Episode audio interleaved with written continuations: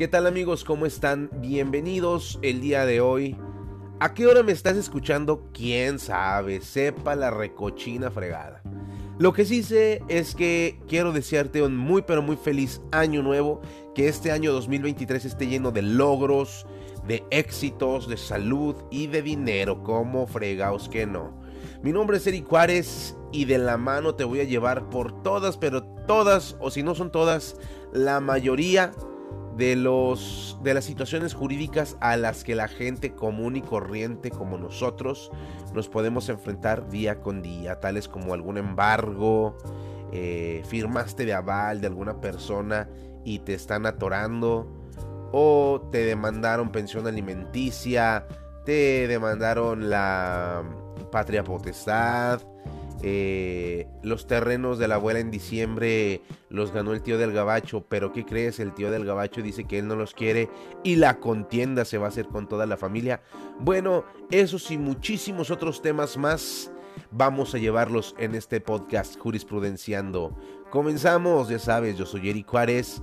¡Vámonos!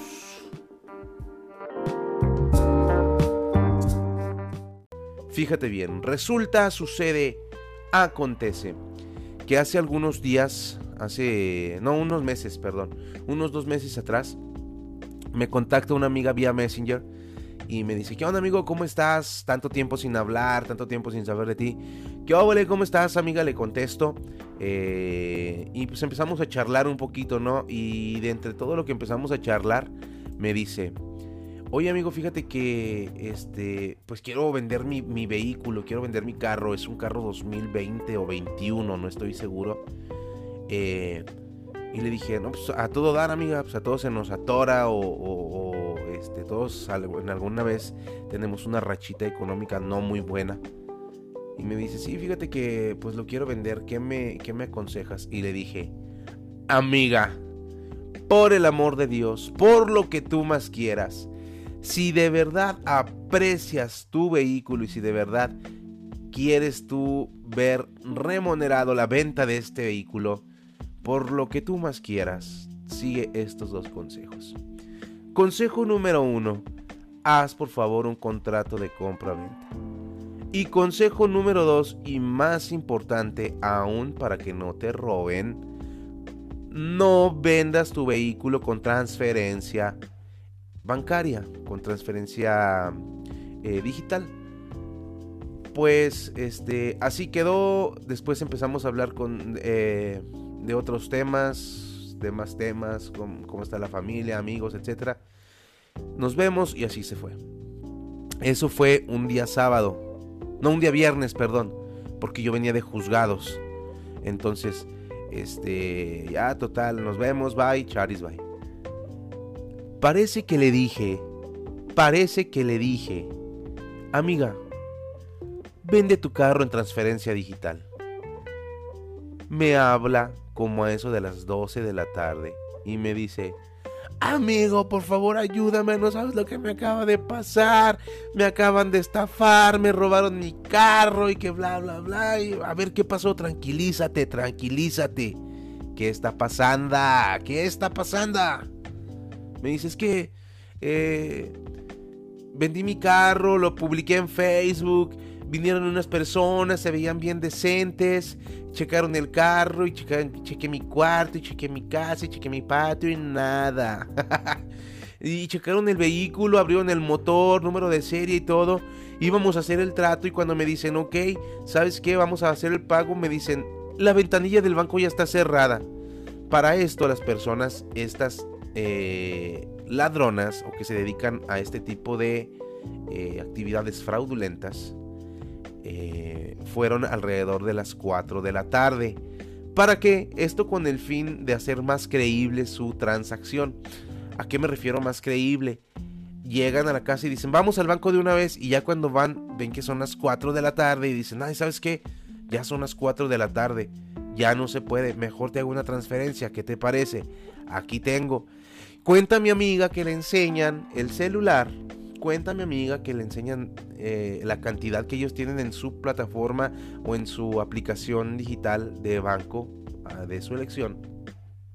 y dice que superaba por bastante la cantidad que iba a dar el, vehículo. Entonces que mi amiga dijo, pues bueno, ¿qué hago? Pues deposítamelos, pero no te llevas el carro hasta que yo no tenga el dinero en mi cuenta. Entonces, ah, perfecto, ahorita te depositamos, nada más déjame una llamada para que autoricen y que no sé qué, no sé cuánto. Y total, de que se tardaron, cuenta mi amiga que se tardaron como 10 minutos en hacer todo ese proceso. Y este, le dicen, ok, pásame tu número de cuenta, le pasan el número de cuenta, mi amiga les pasa su número de cuenta, perdón, y le hacen el depósito, le hacen la transferencia bancaria. Una vez que le dicen, ya está, mi amiga checa, y efectivamente tenía el dinero en su aplicación. Ya tenía este, la cantidad acordada a la cual iban a, vender el vehículo. Y este, pues gracias, dame la factura del carro, dame esto, dame el otro, muchas gracias, nos vemos, Charis, vaya, se van, ¿no? Dice que eso fue como a las 4 de la tarde, más o menos. Y como a las 5 de la tarde, ella consulta otra vez su saldo. ¿Qué creen? ¿Qué creen? Efectivamente lo que estás pensando, cero pesos. No tenía un solo peso en su aplicación la factura ella ya la había endosado. Por si fuera poco, no hizo un perro maldito contrato que le dije, haz un contrato de compra-venta, no hizo nada. ¿Y qué creen? Chille y chille y chille me marca. Ay, amigo, me acaban de estafar, que me robaron mi carro. Degenerados. Y te estoy diciendo, te estoy diciendo, semejante pedazo de idiota. ¿Que tienes la mollera sumida o qué? Te estoy diciendo que no vendas los vehículos así porque ahorita se presta mucho para ese tipo de transacciones fraudulentas, para ese tipo de robos. Pues bueno, para no hacerse las largas, ahí va al, Ministerio Público a levantar una denuncia. Les cuenta tal cual les estoy contando yo a ustedes y el Ministerio Público le dice, pero ¿qué tienes en la cabeza? ¿Caca qué? ¿Qué fregados tienes en la cabeza? ¿Por qué haces eso? Si te, aparte te dijeron. Pues ya ella salió con que creyó que eran buenas personas, etcétera, etcétera. Y total de que su carro se lo robaron. Afortunadamente, y para fortuna de ella, eh, el carro tenía GPS. Logró identificar que el vehículo ya estaba en la ciudad de Salamanca, Salamanca, Guanajuato. Y inmediatamente fue al Ministerio Público a decirles, aquí está mi vehículo, qué vamos a hacer, etcétera, etcétera. El Ministerio Público ya giró una pequeña orden para que fueran a ver si ahí estaba el vehículo. Y efectivamente sí recuperaron el vehículo, pero adivinen qué. El vehículo lo, lo detectaron totalmente desvalijado. Así como lo oyes. Sin la computadora, sin la cabeza del motor, sin el estéreo, sin rines, sin refacción, sin muchísimas partes electrónicas las cuales valen muchísimo dinero. Y bueno, pues encontraron totalmente un asco de carro. Pero eso le pasa por no hacer caso. Entonces, si tú tienes la intención de vender un vehículo, si tú tienes la intención de poner en venta alguna propiedad. Bueno, más que nada un vehículo, porque eso sí desaparecen bien rápido. Si tienes la, intención de vender algo así, por lo que más quieras, primero que nada, haz un perro contrato de compra-venta.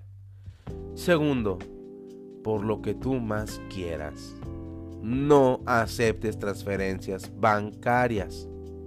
Por favor que vayan a ventanilla y que en la ventanilla hagan el respectivo trámite. Y te evitas de muchas broncas, te evitas de estar pasando tragos amargos y bailar con Berta un danzón así como lo hizo mi conocida, mi amiga, que por cierto le mando un abrazo y si estás, eh, si estás escuchando esto, no me interesa que te enojes por subir este esta situación que te pasó a ti, eso es para que la gente escarmiente y no como tú, que no escarmentaste con lo que te dije, tuviste que quererlo vivir. Amigos, no se dejen engañar, por favor. Por... Hay gente que parece muy buena, pero no lo es, no lo es. No es. Las apariencias eh, engañan, ¿verdad? El león no es como lo pintan y un sinfín de dichos para que no caigas con este tipo de gente rata. Y bueno, esta es la, historia que, que, te quería compartir, el asunto, el caso que se vivió hace algunos meses con una conocida mía, amiga mía. Y este, pues tú no vayas a caer en este rollo. Ahorita volvemos con otra, otra sección más. Ahí regresamos, mi nombre es Eric Juárez. Quédate con nosotros, que esto sigue jurisprudenciando.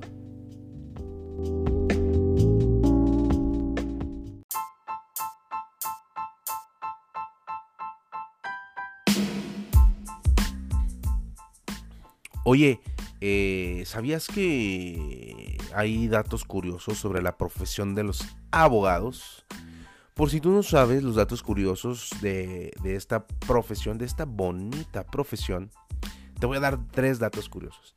Fíjate bien, la primera abogada en obtener un doctorado en Derecho en el mundo fue Sarmina Vilsescu. Así como lo oyes. Sarmina Vilsescu, de origen rumano, fue la primer licenciada en Derecho, abogada, en obtener un doctorado en Derecho. Es de allá, de Rumania. Ese es un dato que no sabían, ¿verdad? Eh, a lo mejor no saben que, que Pericles es considerado el primer abogado de la historia, destacado su capacidad de la oratoria. Y estoy hablando de Pericles, el romano, no Pericles, el de los locos Adams.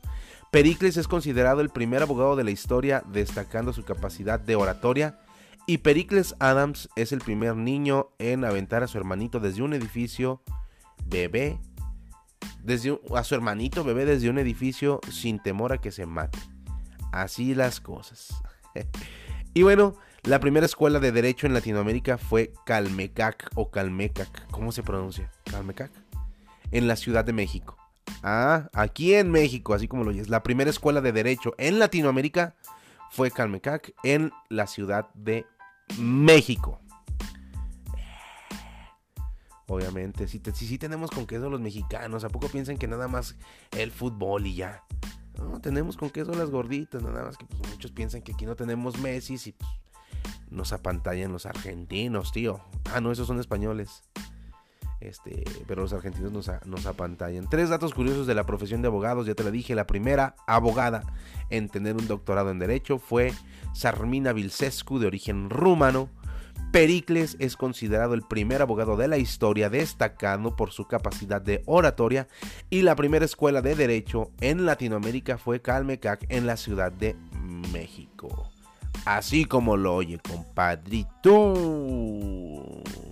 Oye, está raro, ¿no? Que la primera abogada de en tener un doctorado en derecho, bueno, no raro, se escucha así como como de se supone que los abogados antes la mayoría eran hombres, ¿no? Oye, pero no, ya me salí del tema. Sí, sí fue un abogado hombre en, tener un doctorado en derecho, pero estamos hablando de la primer mujer, la primer mujer en tener un doctorado en derecho, Sarmina Vilcescu. Sí, no me hagan caso, estoy loco, estoy cantinfleando ahorita. Pericles es considerado el primer abogado de la historia.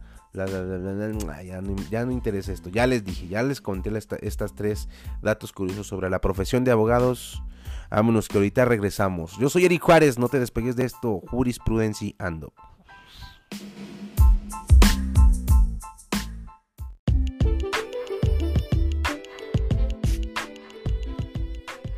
Y bueno, pues ya nos vamos. Hay unos vidrios Ahí nos, escuchamos en el siguiente episodio. Pero no me voy a alargar de aquí sin antes decirte que me sigas en todas mis redes sociales. Acuérdate que, que, aparecemos como Lex Consultoría Legal, así como lo estás escuchando. Lex, L-E-X, espacio consultoría, espacio legal. Así nos encuentras en las redes sociales. Y en Instagram me encuentras como eric.lex.abogado. Acuérdate que también ahí estoy en, TikTok subiendo consejos legales día con día para que me sigas, para que le des like, para que compartas los videos, porque hay mucha gente que probablemente necesita un consejo legal. Nos vemos la que sigue, nos vemos el episodio siguiente a ver si traemos invitados como los que ya hemos estado teniendo y probablemente me va a estar eh, acompañando, probablemente se va a estar uniendo conmigo a las transmisiones, a los episodios, un abogado de renombre. Renombre se llama Rubén. el licenciado Rubén Sánchez Rico va a estar probablemente acompañándome en estos episodios. Y pues bueno, ¿qué más les puedo decir? Hay unos vidrios, compadres. Nos vemos en la que sigue. Acuérdense, este consejo les doy porque su amigo el licenciado Eric soy.